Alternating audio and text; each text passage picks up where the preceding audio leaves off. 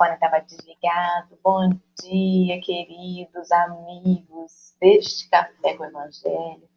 Nessa sexta-feira, para você que assistiu ontem o Café Noturno, nove e meia da noite, com o estudo do Livro dos Espíritos, terminou quase onze da madrugada e já levantou. Depois que terminar o café, passa para pegar seu bônus hora porque, né, com certeza vai estar reservado. O Marcelo já está anotando ali o número do Pix de todo mundo para fazer o envio do bônus hora para quem estava ontem e já está acordado hoje cedo. E brincadeiras à parte, se você perdeu esse estudo, se você perdeu os outros estudos, corre no, aqui no canal, está tudo organizado numa playlist. A gente tem um espírito benevolente né, endividado, mas que está ali buscando, trabalhando e fazendo essa playlist para a gente, organizando tudo, está tudo lá.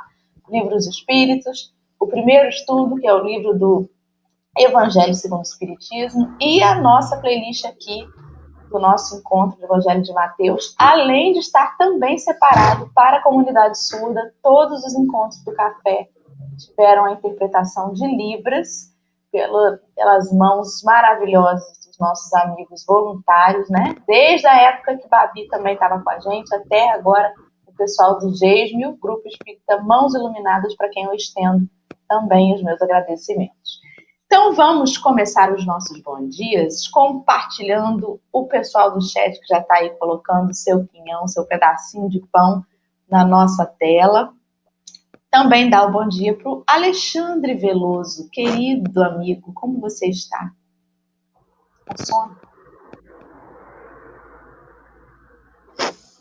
Bom dia, meus amores, tudo bem? Hoje mais um dia de estudo com Café com o Evangelho. Vamos aprender a mais uma lição que o nosso Mestre Jesus é, nos dá esse pão de cada dia. Bom dia, Marcelo. Bom dia, meus amigos. Bom dia, meu querido Quincas. Já percebi que vai ser ótimo nas conversas que tivemos antes. Que Deus te abençoe. Quincas, se apresente para os nossos amigos, fale um bocadinho sobre você, para que eles que te assistem, nós já somos em muitos, saibam quem é o Quincas, da onde ele veio. Tá bom, querido? Uma alegria enorme te receber aqui. Marcelo, um abraço. Estamos com muita alegria nesta manhã, satisfeitos por ser tão bem recebido por vocês, com tanta cordialidade, com tanto carinho, né? Já estou me sentindo em casa. Eu sou um mineirinho de Monte Carmelo. Monte Carmelo é uma cidade do Alto Paranaíba, fica perto de Uberlândia, que é a cidade mais notória, com é, a segunda ou a terceira cidade de Minas Gerais. Então, nós estamos a 100 quilômetros dessa cidade. A nossa cidade é pequenininha, tem 50 mil habitantes, porém, com um movimento espírita muito, eu diria, muito acentuado. Nós temos aqui oito casas espíritas com uma fraternidade muito grande, com alegria. O convite que nos foi feito para estar nesta madrugada juntos é uma bênção para mim. Eu agradeço muito e principalmente considerando o tema que nos foi lembrado. Quando a gente lê Emmanuel pela psicografia de Chico, seja lá qual página for, encanta-se as nossas almas. E esta hoje, questões do cotidiano, Gente, que página, né? E, e, e, a Rose começou exatamente falando sobre o cotidiano. Porque o que. Quem é Rose, gente? Rose não, é você, eu chamo é, é Dora, mas é, ah. você sabe por que, que eu te chamei Rose? Porque eu olho para você e vejo uma rosa. Deus do céu. É um galateador. Não, não é Nós já estamos trocando elogios já no privado, oh. já. É, eu não sabia que ela era tão encantadora, principalmente quando amanhece assim, né? Ainda com sono, mas que coisa maravilhosa. Marcelo abriu o coração para mim. Gente, olha esse café, que gostosura. Bem, querido Kika, já, já percebemos que você é a pedra de açúcar que vai adoçar nossa manhã nessa semana, nessa sexta-feira. Vamos então fazer uma prece para a gente agradecer essa oportunidade de mais esse dia. Marcelo, querido, você faz ou eu faço o que você quer? Eu faço o que você quiser. Deixa eu fazer, eu gosto de rezar. Pode, pode. Vamos fazer as nossas orações pedindo aos bondosos espíritos que nos abracem, que nos envolvam. Como é bom esse momento, Senhor, vou te agradecer para o resto dos meus dias. Como é bom esse momento, conhecermos novos amigos, estarmos com os amigos de outros momentos, de outras épocas, estarmos nos reunindo, conversando sobre o Cristo, conversando sobre a nossa vida, Senhor. Não tem sido dias fáceis, mas certamente tem sido os dias que precisamos, os dias que são importantes e necessários para que a gente se realinhe enquanto espírito. Rogamos aos bondosos espíritos que nos envolvam nesta manhã, rogamos ao grande evangelizador brasileiro, Dr. Adolfo Bezerra de Menezes, que nos abrace, que nos conduza, que o Espírito Emmanuel volte-se amorosamente a esse momento, nos inspirando, nos auxiliando na reflexão dos assuntos que ele maravilhosamente abordou e refletiu. Que o Senhor nos guarde, nos abençoe, envolva ao nosso amigo querido Quincas, que está conosco aqui hoje, nos proporcionando uma manhã bonita, leve e reflexiva. Graças a Deus. Graças a Deus. Então, vamos lá. Hoje nós estamos adentrando um novo versículo do sexto capítulo do Evangelho de Mateus. E esse versículo diz: Não nos introduzas em tentação, mas livra-nos do mal. O texto de Emmanuel, que vai fazer uma reflexão sobre essa passagem, chama-se Questões do Cotidiano e está publicado na revista Reformador em julho 1969, né, nessa edição. Também está no livro que nós usamos como guia, que é um livro onde, foi, onde foram compiladas né, todas essas obras de Emmanuel acerca do Evangelho de Mateus. É um livro editado pela FEB, para quem nos escuta ou nos vê através das mãos de Alexandre e não consegue enxergar a tela, depois busca pelo livro Evangelho segundo Evangelho por Emmanuel, comentários ao Evangelho segundo Mateus. E é isso. Quincas, meu amor, você pode começar a leitura faça como você achar melhor. Se quiser ler o texto todo de uma vez e a gente comenta, ou se quiser ler, ir lendo e a gente ir comentando, também pode. Fique à vontade. Beleza.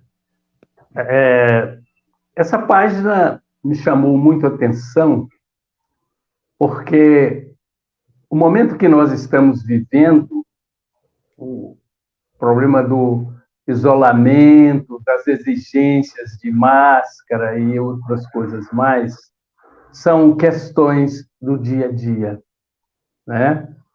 Então, são, o nosso cotidiano hoje está envolvido por situação diferente. E essa página veio exatamente fortificar-nos para que possamos ter controle emocional nessa vivência nova, né? Esse, que já, já está ficando velha, porque já está com mais de um ano, não é isso? Então vamos lá. Você disse a anotação de Mateus, que é muito interessante. É, segundo Mateus, foi quando perguntaram a Jesus, pediram a Jesus, Senhor, ensina-nos a orar. E ele, num diálogo de amor, com o mundo superior e conosco, ainda os rebeldes da terra, ele usou a expressão Pai nosso que estás nos céus. E daí para frente nós vamos alcançar. E não nos deixeis cair em tentação e livra-nos do mal. vamos lá. Se fomos injustamente desconsiderados por alguém, não será mais razoável deixar esse alguém com a revisão do gesto refletido, ao invés de formularmos exigências nas quais viremos, talvez, unicamente a perder a própria tranquilidade? Como ele faz uma pergunta, né, Marcelo? Por que não vamos nós tentar entender ou tentar responder esse questionamento emanuelino? O que, é que vocês pensam nisso? É, a, a, gente fica. A, as, as, eu não sei, às vezes eu, eu fico observando que nós esperamos que os outros nos vejam pelos nossos olhos. E o outro não vai te enxergar pelos seus olhos, o outro vai te enxergar pelos olhos dele.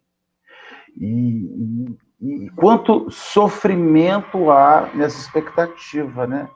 Espera e deixa que o outro enxergue. Ele precisa enxergar, mas pelos olhos que, que ele possui, não pelos meus olhos.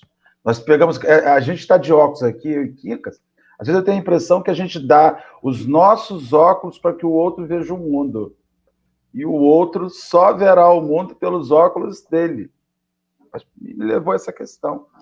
E, e interessante que ele diz sobre a gente perder a própria tranquilidade, querendo provar para o outro que a gente não é aquilo ali que ele pensa, não. Olha, eu sou bonzinho, então não é bem assim. E quando a outra pessoa está com um pensamento, a única coisa que vai fazer mudar o pensamento dela é a própria reflexão dela. Nós não conseguimos refletir pelo outro. Nós, por mais que coloquemos ali, olha, eu estou provando a você que eu não sou assim, a reflexão até mesmo a humildade para se dar conta de que estava equivocada do outro. E aí, quando ele fala assim, não vá lá se apoquentar e tentar provar para não perder a sua tranquilidade, ele diz isso porque ele sabe que nós somos criaturas ainda orgulhosas, né? Que nós vamos perder a nossa tranquilidade por quê? Qual o problema do outro não nos enxergar como a gente realmente é? Qual o problema? Se a gente se ofende e se melindra e se inquieta com isso e quer porque quer que o outro pense como nós, talvez seja porque o nosso orgulho não nos traz essa tranquilidade. O, o Marcelo usou uma figura também interessante, né, Dora? Quando ele fala que nós queremos que os outros vejam-nos à luz da nossa ótica. É, é interessante. Por quê? Porque, primeiro, nós somos presunçosos. Nós muitas vezes achamos que somos uma coisa, quando na realidade não somos. E aí, quem está nos vendo faz o seu julgamento. Mas o, o, o Emmanuel usa uma expressão interessante: se fomos injustamente desconsiderados. Injustamente. E com a permissão de vocês, eu vou falar de uma coisinha particular. Eu estava ainda garoto, né? Porque não tem muito tempo. estava, estava garoto, sabe? Tem, tem, deve ter assim um, um, uns 60 e poucos anos isso, né? Mas é, então nós tínhamos a chamada campanha do quilo na nossa cidade e eu garoto, e meu, eu não estava indo. Aí meu pai exigiu de mim que eu fosse participar dessa campanha. Como que ela era feita? A gente levava um saquinho, né? entregava na casa e pedia que ele retornasse cheinho, né? De alguma coisa. E eu fui, e, eu, e meu pai exigiu, falou, e você vai? Aí eu fui, né? Porque meu pai falou, acabou. Chegando na primeira casa que eu cheguei, o indivíduo, nós pedimos, falamos, eu com o saquinho na mão, ele falou, deixa eu ver aqui. E o, sa o saquinho estava impresso uma mensagem. e ele olhou o saquinho e virou e falou assim: Eu não dou para espíritas. Pegou o saco e foi me entregando e virou para mim. Aí que entrou o julgamento. Falou, e, olha, e olhou para mim e falou assim: Olha, negrinho, se você quer ir para o céu, vai para suas custas. Sabe o que me ofendeu? Foi o negrinho. Ele ter falado negrinho. E aí eu falei: ah, tem um motivo agora para chegar em casa e dizer para o meu pai que eu não vou voltar mais porque o pessoal nos ofende. E cheguei. Assim que eu entrei, ele estava lendo no jornal, o jornal Espírita Nova Era. Colocou o de lado e me disse: Como foi lá, Quincas? Eu disse para ele: Péssimo e não volto mais. O que, que aconteceu? Aí eu contei para ele o detalhe. Ele falou: Não, agora que ficou bom, agora que você vai mesmo. Sabe por quê? Porque agora você vai entender o que é você. Você é um nigrim mesmo. Então aprenda isso. Mas é preciso que você se transforme num nigrim humilde, capaz de entender que o outro tem direito de ter o seu ponto de vista.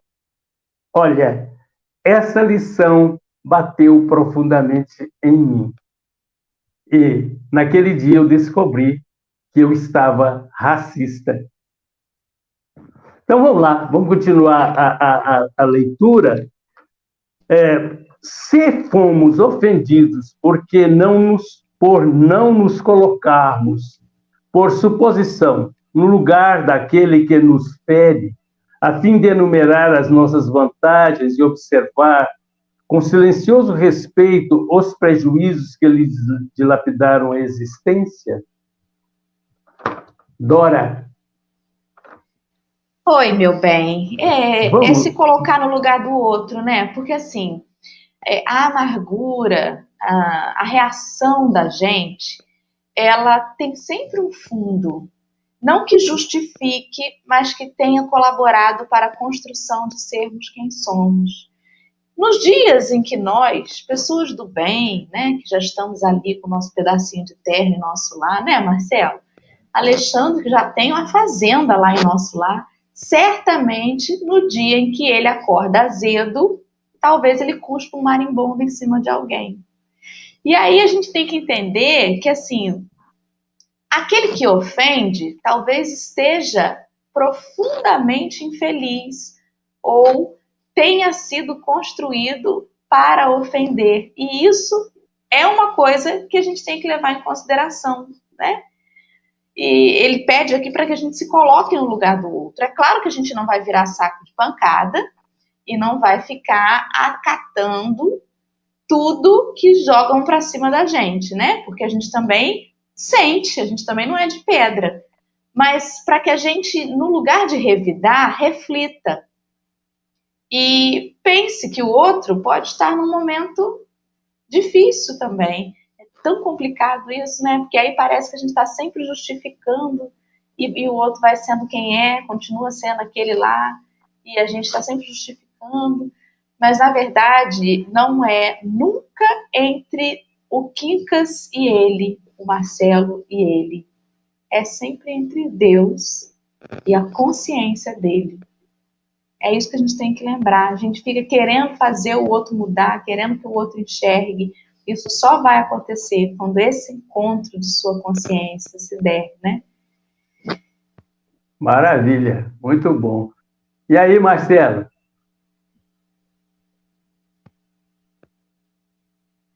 Seu microfone. Áudio. Marcelo nunca desliga o áudio, hoje está desligando. Eu, eu, ainda estou pensando na sua campanha do quilo. lá atrás. Eu, sabe o que, que eu, eu, eu, eu, vejo em relação a essas coisas assim? Eu vejo que tem o natural e o habitual.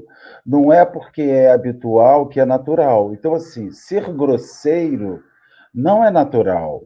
Pode até ser habitual. Né? Aquela pessoa que transfira para o outro as suas os seus, as suas mágoas, as suas frustrações, e, e, transforma isso num hábito. Tem pessoas que habitualmente são grosseiras, o que não quer dizer que é natural. Eu vejo que nós não podemos naturalizar a grosseria, naturalizar o equívoco. Ah, errar é humano. Olha, errar é humano e isso pode até ser um hábito, mas natural não é. Não é natural viver no equívoco. Não, não é, é, é natural viver no mal. Então, eu acho que a gente precisa pensar um, um, um pouco sobre isso porque o, o, os, os apóstolos tinham hábitos de fracassar, mas tinham uma lição do Cristo que naturalmente revertia aquilo. Então eu fico pensando muito quando a gente converte o antinatural em natural, quando na verdade o equívoco pode até ser um hábito, mas nós não fomos feitos para o erro, não. Né? Eu fico, eu fico pensando nisso porque a gente, a gente é o que você está falando, é o que a Dora estava dizendo, o quanto a gente transforma em comum. Hoje eu chutei um cachorro e matei. Aí você fala assim: ah, tem uns dias que eu chuto cachorro e mato. Não. Pode até ser um hábito seu, mas que não é natural, não é. Pensar sobre isso é muito importante. E até é. nos dá esperança, né? Porque se não é natural, é olhar para aquele hábito ruim e pensar assim: isso é passageiro. Dia virá em que o que é natural, em o que aquela criatura ou nós somos criados para ser, seremos. Estamos fadados a isso. Um dia despertaremos. Um pouquinho em pouquinho a gente desperta uma sombra, né? A cada dia. De grão em grão, a galinha enche o papo. Isso aí é como se fala lá no Espírito Santo, minha terra. Ué, mas aqui em Minas também usa isso demais, né? Ah, mas tá... tá empatado. Primo. mas é, olha, as colocações aí a gente vai. É bom a gente bater um papo assim, que a gente vai abrindo a cabeça, né? Eu, eu estava pensando aqui. Olha, se somos ofendidos, por que não nos colocarmos na condição daquele que está nos ofendendo? O que, que ele está fazendo? Em que nível ele está? Em que estágio ele se encontra? Isso, isso nos leva a pensar no momento em que Jesus, na cruz, pede a Deus que perdoe aquele pessoal. Sabe por quê? Porque eles não sabem o que fazem. Se a gente colocasse esse dístico na gente, coitado, ele não está sabendo o que está fazendo. Ou simplesmente ele está descuidado. Porque quando nós descuidamos, e nós todos cometemos descuido, você quer ver uma coisa? Marcela vai dirigindo aí numa rua bem movimentada e vem um rapaz, um, um jovenzinho de, de 25 anos, e o, o, o fecha de maneira violenta. E o Marcelo pode se sentir ofendido, mas pode também não sentir ofendido. Coitado, né? Como diz um amigo meu no trânsito, né? É, rapaz, fechou ele. Nós estávamos indo, eu estava indo para uma palestra, isso lá na cidade de Uberaba. E um rapaz fechou ele, sabe? E assim, uma maneira bem, quase que colidimos. Aí ele deu uma risadinha, o rapaz que estava comigo, Jeová, ele deu uma risadinha e falou assim para mim, sabe, Quincas, vamos ter paciência com ele. Provavelmente ele está ansioso para chegar num banheiro.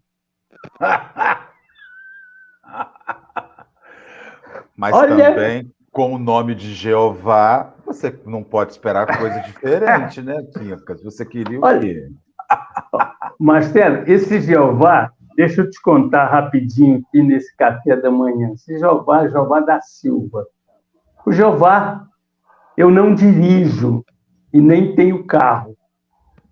O Jeová me levava, enquanto não pandemia, durante anos Teve, teve semana de nós viajarmos a semana inteira, todos os dias, por perto, né? Mas às vezes chegando em casa meia-noite, e a única coisa que eu tinha que fazer era abastecer o carro.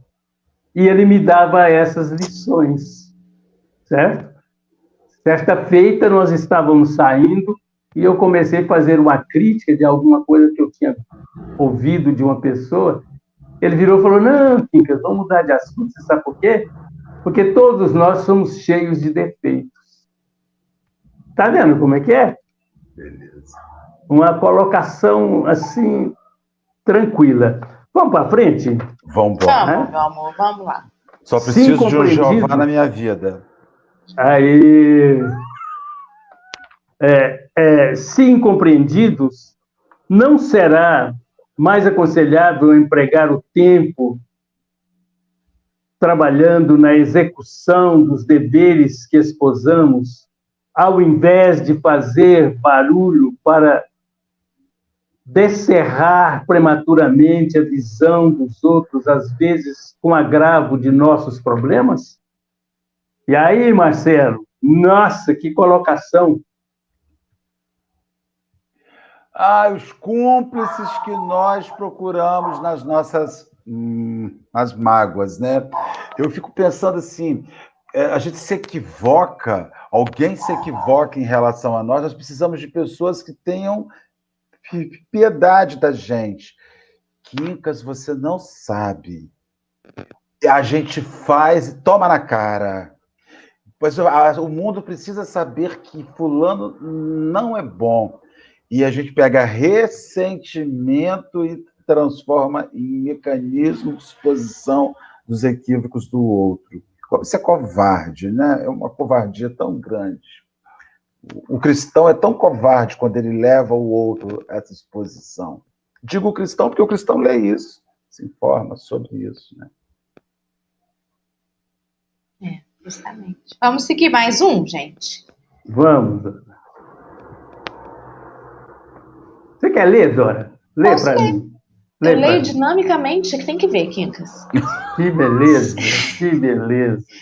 Se criticados em razão de erros nos quais tenhamos incorrido, por que não nos resignarmos às próprias deficiências, retomando o caminho reto, sem reações e provocações que somente dificultariam a nossa caminhada para frente? É, é ruim, né, quando alguém aponta o dedinho para o nosso equívoco. É, é bem, bem chato, né? E aí a gente tem duas opções. Ou fica estagnado naquilo, na culpa, no remorso, tentando fazer aquele esforço que chega a dói. Não sei se vocês tiveram essa sensação quando a gente faz uma besteira, dá um incômodozinho, como se a gente quisesse rebobinar a fita para não ter falado, para não ter agido, para não ter pensado, e isso hum, incomoda. Quando alguém vem e aponta, é como se pegasse assim o dedo e enfiasse dentro do lugarzinho que você queimou, né? E aí arde mais. E aí você, em vez de fazer o movimento de seguir adiante, a gente fica remoendo aquela ferida que só causa mais dor. Eu fico pensando na coragem, na coragem que Paulo teve. Porque para ser quem ele era e ter toda aquela transformação que foi demorada, né? Embora as pessoas achem que ele viu Jesus mudou assim, pá. Não, ele teve todo um período para entender a si mesmo, para se refazer, para repensar, para introjetar aquela mudança que não é da noite para o dia. E imagina se Paulo tivesse ficado preso ao remorso de tantas coisas que ele havia feito antes do seu despertamento. Quando ele bateu lá na casa do caminho, né? E teve dedos apontados para ele, desconfianças. De quem é agora você que até pouco tempo nos perseguia e agora está aqui, né? Imagina se ele ficasse travado nisso, ele não teria sido aquele divulgador que até hoje é tão conhecido, cujas cartas, em cujas cartas nós mergulhamos em reflexões profundas. E o que, que nós fazemos, né? Às vezes a gente comete um equívoco ou é apontado de um erro quer se esconder. É Isso que eu pensei.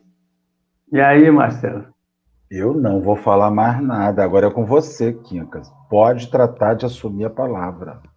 Rapaz, mas você fala e, e eu aprendo. Como é que eu vou ficar agora? Uai! Uai, dá seu jeito. Uai, dá seu jeito. Uai, é, é, é interessante. A crítica, ela pode nos despertar para uma realidade. Qual realidade? O nosso íntimo. Todas as vezes que alguém aponta o dedo para nós e nós nos sentimos feridos, é porque nós estamos errados. Simplesmente isso. Veja que quando você está de consciência plenamente tranquila, o outro pode falar que você não vai se desgastar, não vai de maneira alguma. Mas quando você descobre que você errou, e aí a Dora foi muito feliz em lembrar. E aí você fica remoendo aquilo dia e noite, perdendo a oportunidade de se reconciliar com o bem. O que devemos fazer? Veja, eu sempre marco para mim aquele momento que foi muito significativo da minha vida. Quando o indivíduo apontou o dedo para mim e falou uma coisa que eu sou, certo?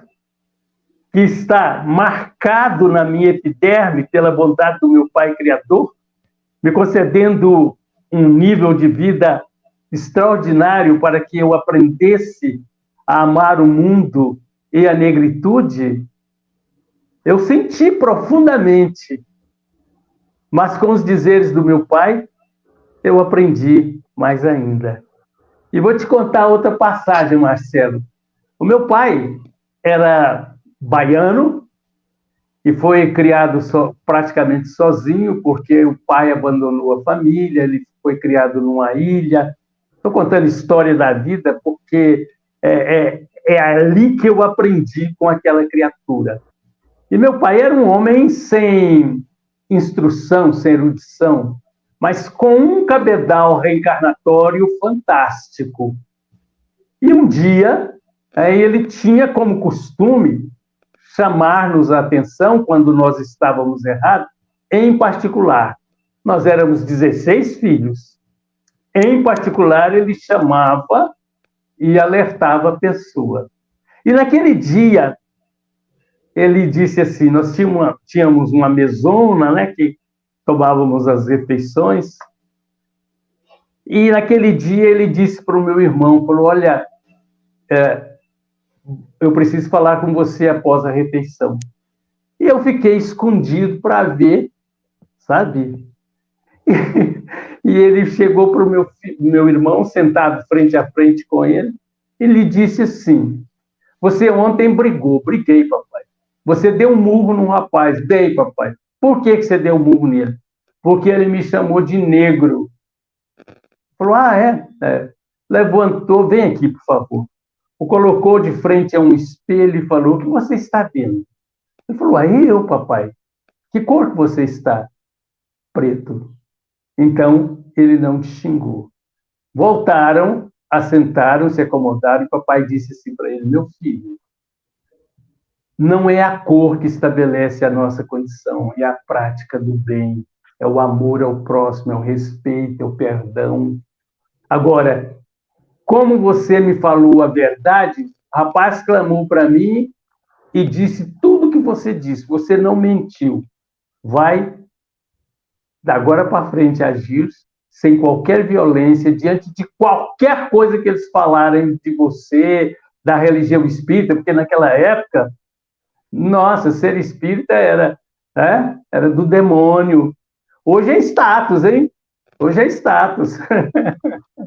Depois do Chico Xavier, esse pessoal aí passar por aqui, né? Nós tivemos tantas almas nobres. Então, gente, não se sinta diminuído diante da realidade do teu erro. Engrandeça-se para valorizar a tua vida. O importante é nós sabermos que podemos, temos condição. de fazer o bem. E é isso que Jesus nos pede. Dora, continua lendo. Você lê melhor deixa eu, que eu. Deixa eu, deixa, Viu? Ele está dizendo que eu leio bem. Tá vendo, Dora? O reconhecimento Vai, demorou, bem. chegou. É, o, o, o eu, eu, eu, eu, sou, sou gago. E por muitos anos, né, usando a tribuna espírita, e gago. E um gago atrevido, porque gago não tem o direito de usar tribuna espírita, pelo menos para muitas pessoas. E assim, eu ficava muito ofendido e me ressentia quando alguém é, é, observava isso e não observava o que eu tinha a dizer. E aí, uma amiga minha, que é fonoaudióloga, que me ajudou muito, ela disse o seguinte: você precisa focar, você precisa focar na mensagem e não na forma de levar a mensagem. Você leva a mensagem da forma que você tiver.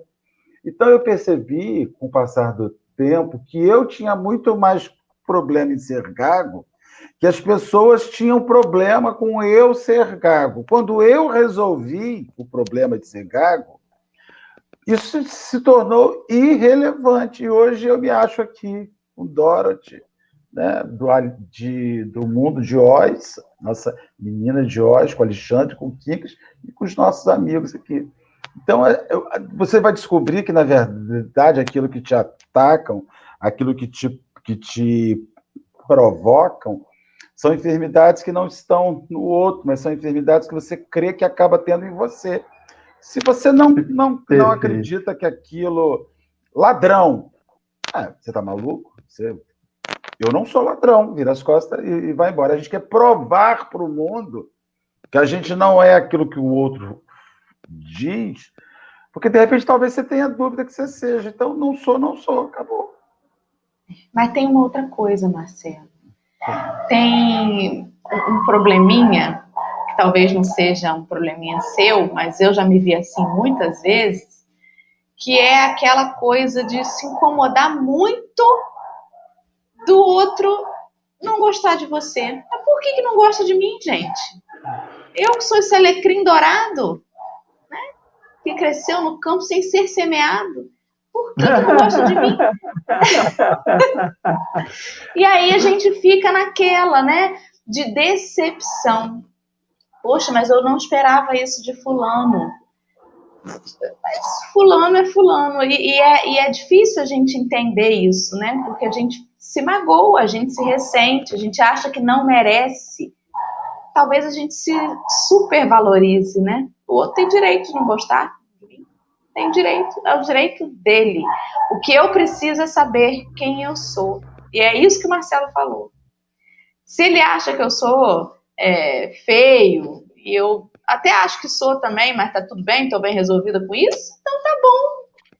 Por que, que isso tira a nossa paz? Quando isso tira a nossa paz, fala mais sobre nós do que sobre o outro. Né?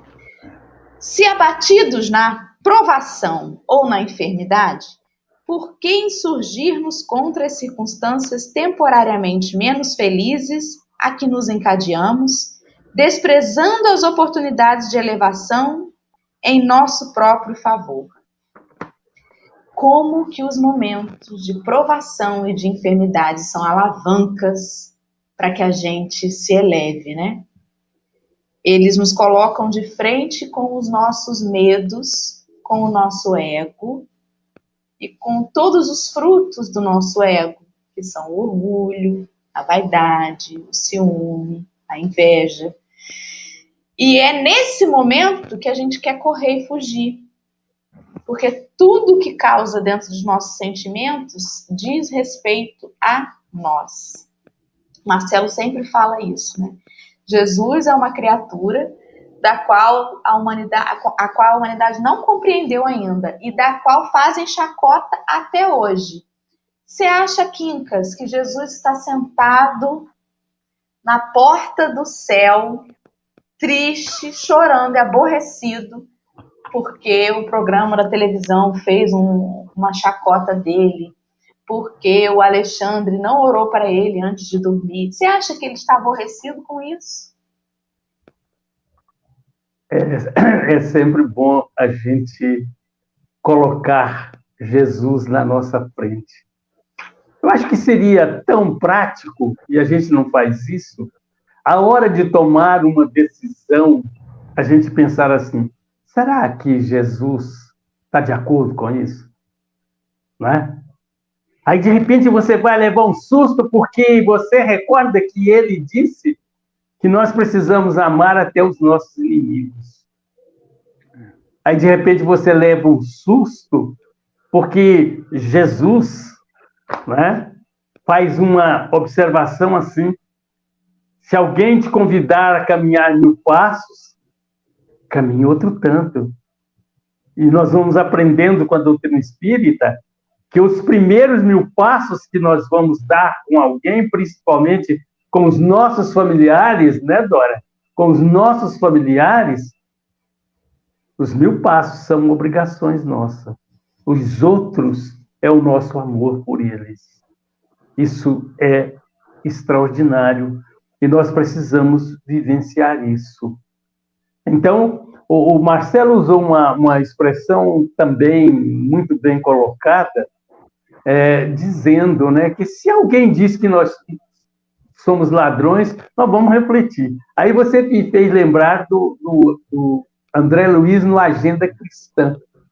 Em um dado momento lá, mais ou menos assim, eu estou dizendo de acordo com as minhas emoções, porque eu não tenho em memória, mas ele diz assim: se alguém disser que tu és um ladrão, não diga de imediato que não és. Pare e pensa. Se você é um ladrão, corrija-te, ele está certo. Se você não é um ladrão, simplesmente ele está enganado. Continue a sua viagem, que é notável. Mas o que, que acontece conosco, dado que somos orgulhosos, extremamente orgulhosos? Se alguém apontar o dedo para você e falar, você é um ladrão, você fala, ladrão é você, né?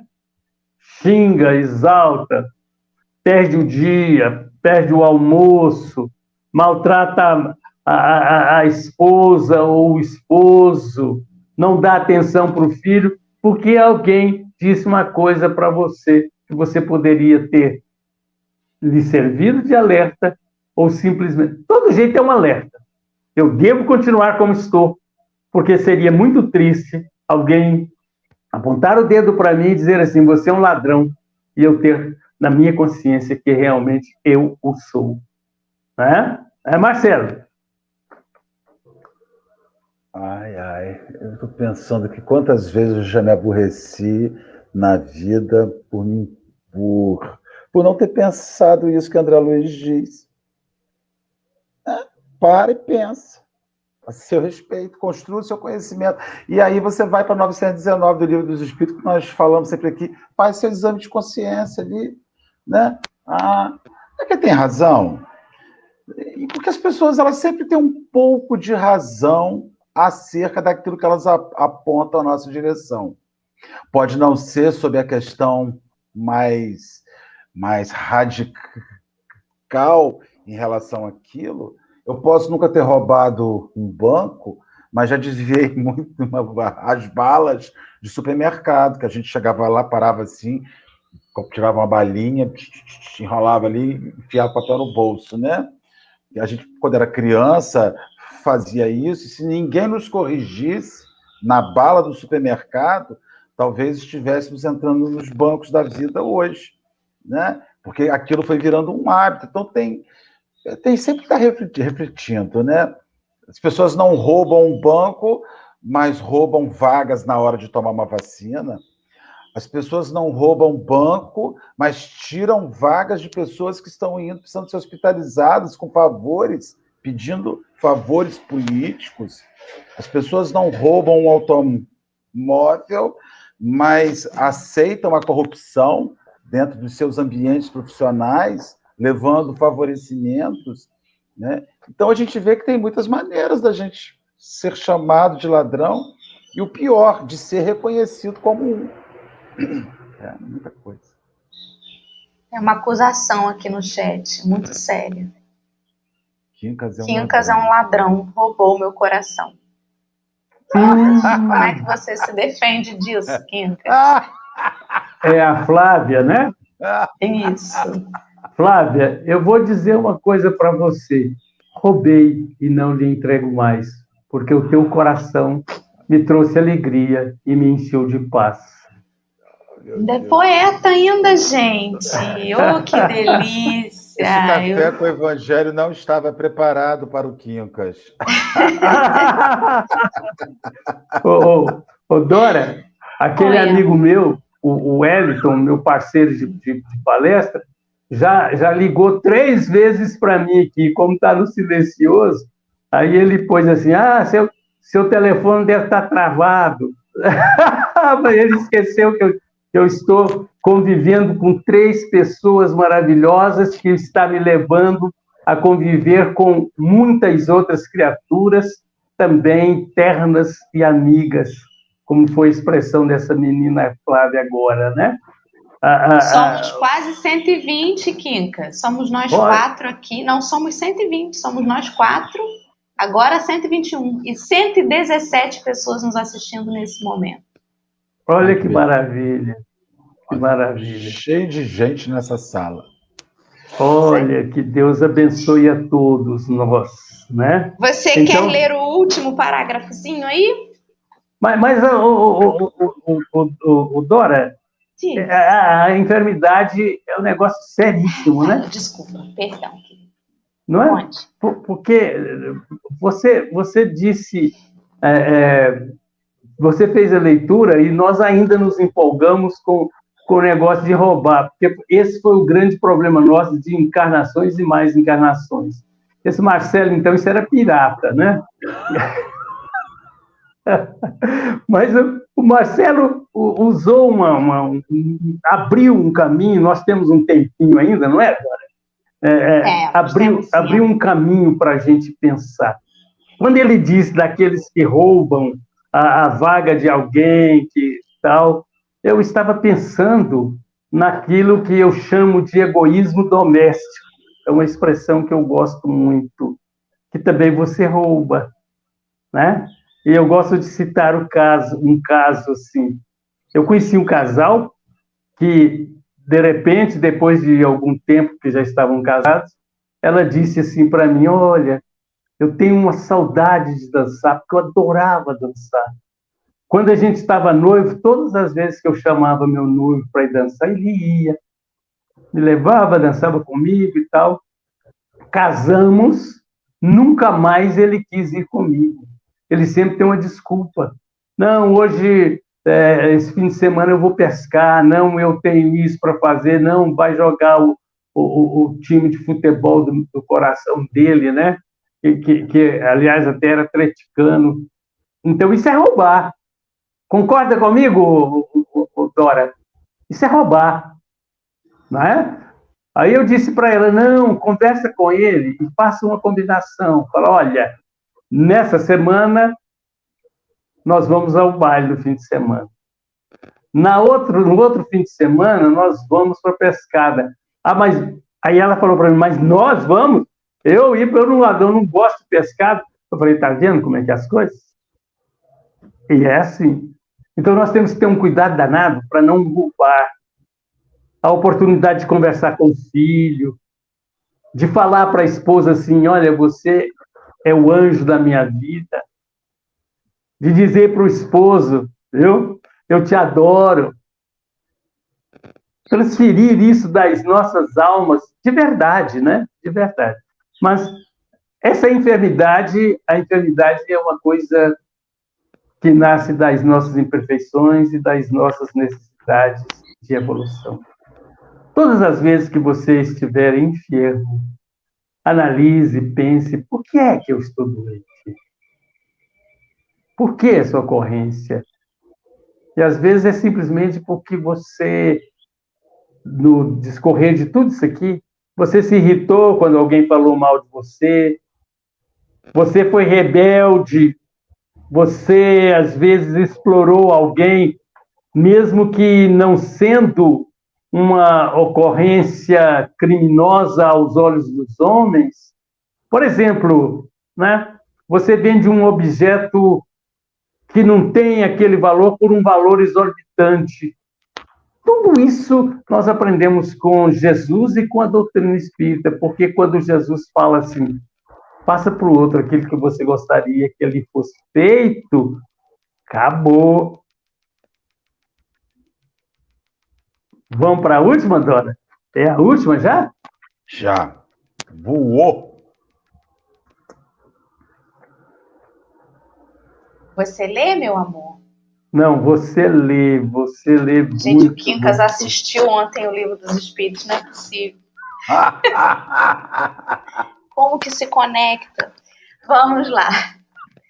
Em quaisquer lances difíceis do cotidiano, adotemos serenidade e tolerância, as duas forças básicas da paciência, porquanto, se não prescindimos da fé raciocinada para não cairmos na cegueira do fanatismo, precisamos da paciência, meditação e autoanálise, a fim de que não venhamos a tombar nos desvarios da inquietação. A paciência é a ciência da paz, né? É a gente esperar, porque o tempo ele vai passar para todos nós. E não adianta eu querer provar para o Quincas que focinho de porco não é tomada. Um dia, um dia esse tempo virá. Talvez eu me surpreenda. Eu defendi tanto que focinho de porco não é tomada.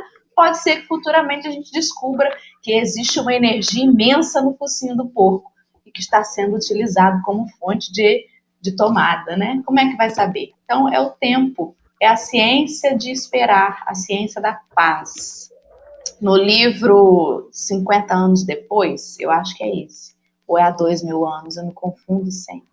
A personagem Célia, que teve que, que, que, que coitada, né? Ela estava ali numa situação em que ela, para defender a mãe, ela assumiu a culpa de uma gestação que não havia ocorrido. E aí ela foi expulsa de casa. A família toda ficou contra ela ela teve que virar o irmão marinho, né? Ela teve que se transformar, porque no lugar onde ela foi não aceitavam mulheres. E aí ela ficou naquela renúncia, naquela abnegação, aquele, todos aqueles anos, e sendo esculhambada, né? Lá pelo chefão lá do lugar onde ela estava, sempre desconfiando dela. Tempo passou. O tempo passou e a todos mostrou quem era de verdade aquele irmão Marinho. Nadeja me corrigindo e me trazendo à luz, foi 50 anos depois do livro mesmo. O tempo, meus irmãos, sem ansiedade, sem aquela pressa, porque no fim das contas, quem a gente é, é o que a gente é. E não pode mudar, a não ser para o bem, por nenhuma circunstância externa que a gente esteja aberto a mudar para o bem e que a gente não se desespere, né, para provar para os outros quem a gente é. Aliás, quem é você, Marcelo? Você já sabe quem você é? Para provar para mim quem você é? Eu tô, tent... eu tô levando a minha vida tentando amarrar meu burro na vontade do dono. Também como a gente falar, falava lá no Espírito Santo, né? A gente amarra o burro na vontade do dono. Sofreríamos muito menos se amarrássemos o burro na vontade do dono, sabe? Assim, se você não cumprir esse último, esse último momento, ele diz o seguinte: ele fala sobre fé raciocinada, serenidade e tolerância. Ou seja, se você não compreende por que está acontecendo, você ignora, Fique sereno, aguenta. Amarra o burro na vontade do dono, que lá na frente vai aparecer o motivo. Mas a gente é muito, a gente é muito imediatista. Essas são minhas considerações finais. Que a gente seja é, menos imediatista com as lutas do cotidiano, porque as respostas quase sempre, né, Quincas, elas não estão aqui agora elas vão estar lá na frente depois. Você vê que a campanha do quilo que você fez, garoto, te trouxe aqui. E te trouxe aqui consciente. Se você não tivesse vivido aquela experiência que de alguma maneira te fez uma, uma marca, inclusive de dor na época, você não seria o homem forte que você é hoje. Né? O homem que está aí alegrando as pessoas, encantando as pessoas. Então, amarra o burro lá e deixa na vontade do dono, que uma hora a gente chega lá. Com alegria estar com você hoje, gente. Com todos vocês. São minhas considerações finais, Dora. Antes de eu passar a voz para o Quincas, eu vou perguntar ao nosso amigo Alexandre, que também é Veloso, irmão de Alessandra Veloso e Caetano Veloso. Alexandre Veloso, você deseja fazer alguma consideração final? Não, querido, obrigada. Muito obrigada pela sua presença conosco. Quincas, meu querido irmão, o que você nos traz para as suas considerações finais após essa última leitura? Primeiro, minhas, nas minhas considerações finais, é dizer que vocês são um encanto. Fiquei satisfeito, fiquei alegre com vocês tenho mais três amigos, sem dúvidas, sem dúvidas. Eu tenho certeza que se eu chegar na casa de vocês, vocês vão me oferecer, não igual mineiro, porque se vocês chegar aqui em casa, eu vou oferecer para vocês pão de queijo e café quentinho. Já estou partindo para Monte Carmelo agora. A Flávia já disse que vai fazer canjica para você. Agora, agora há pouco ela estava falando canjica, ali. Que coisa boa. Canjica é muito bom. Mas uma alegria para mim. Foi uma manhã inesquecível, podem ter certeza. Fiquei encantado. Mas lembrando, né? O Evangelho diz assim para nós: a vida é difícil, né? E ela se compõe de mil nadas que são picadas de alfinetes que acabam por ferir. Mas é preciso considerar os deveres que nos são impostos, as consolações, as compensações. Gente, viver não é fácil. Não é fácil. Sabe por quê? Porque nós somos difíceis. Então, nós demoramos a entender esse valor que foi expresso por Emmanuel quando ele nos diz, nesse cotidiano, que nós precisamos buscar a serenidade, a tolerância, que é a base dessa paciência que nós ainda não aguardamos conosco. Paciência da semente que fica tempos e tempos encoberta, para guardar um momento propício do calor e de tudo, se eclodir, se manifestar e se transformar na frondosa árvore. E nós podemos trabalhar, ainda que para germinarmos contemos com algumas encarnações, mas vamos crer na bondade do Pai Criador, que nos concede todos os dias uma nova oportunidade de aprender, de vivenciar e, por que não, de sermos felizes, mesmo diante das dificuldades que o mundo nos oferece. Como assim? Ser feliz, mesmo no meio das dificuldades? Sim, entendendo que nós estamos aqui de passagem, que somos espíritos eternos, que vamos aprender a amar tanto que um dia chegaremos ao nível de Jesus Cristo. Você já pensou, Dora? Marcelo igualzinho Jesus Cristo? Não está faltando muito, não. Só falta ser justo. Bonzinho ele já é. Que maravilha, que maravilha. E, emagreceu uns 40 quilos também, né? então, finalizando, eu digo assim: meus amigos do coração, guardem com vocês uma anotação. Só vence na vida quem a vida se aprender ou se ensinar a viver. Que Jesus nos abençoe. Muito obrigado, obrigado para todos e todas que estiveram conectados estiveram online conosco nesta manhã. Uma formosura, foi uma manhã inesquecível para mim, eu repito. Não vou esquecer a imagem de vocês, viu? De jeito nenhum. E adquiri mais um parente, o Alexandre Veloso. E eu tenho um sobrinho que é Alexandre Veloso. Ai, que beleza. Ainda Bom tem na turma do café vocês. a Alessandra Veloso ainda, né? Nós vamos ter é. que mudar nosso, nosso sobrenome, Marcelo. Eu, você e Henrique vamos ter que virar Veloso também, né, para fechar ainda. Bom, nós estamos todos enebriados com a doçura de Quincas. Quincas está tá com um banquete em cada lugarzinho do país, né? Que está todo mundo prometendo. Já prometeram bolo caipira, tapioca, já prometeram canjica. tá? Parece que querem pegar você pelo estômago, Quincas. Então te prepara aí que a festa vai ser boa. Mas eu tenho, então... eu tenho que avisar, eu tenho que avisar, Dora, que eu tenho diabetes.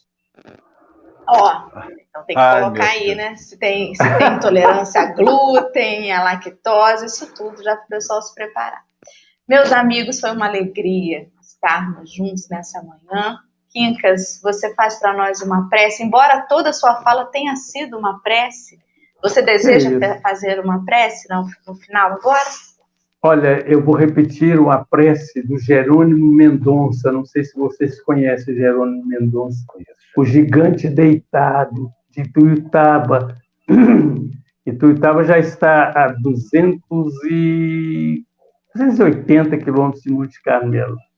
Mas o Jerônimo, numa prece rapidinha, olha bem, preste bem atenção, Marcela, eu vou dedicar para você essa oração do, do, do Jerônimo. Senhor, se devo sofrer, ensina-me a sofrer sorrindo. Se devo sorrir, ensina-me a sorrir trabalhando. Se devo trabalhar, ensina-me a trabalhar amando. E, se devo amar, ensina-me a amar, então, sofrendo, sorrindo e trabalhando. Porque assim o sofrimento em mim não seja lamentação, o sorriso ironia, o trabalho escravidão. Senhor, abençoe-nos para que possamos, nos caminhos retos da humildade, agradecermos ao Pai por toda aquela dificuldade que possa nos aparecer.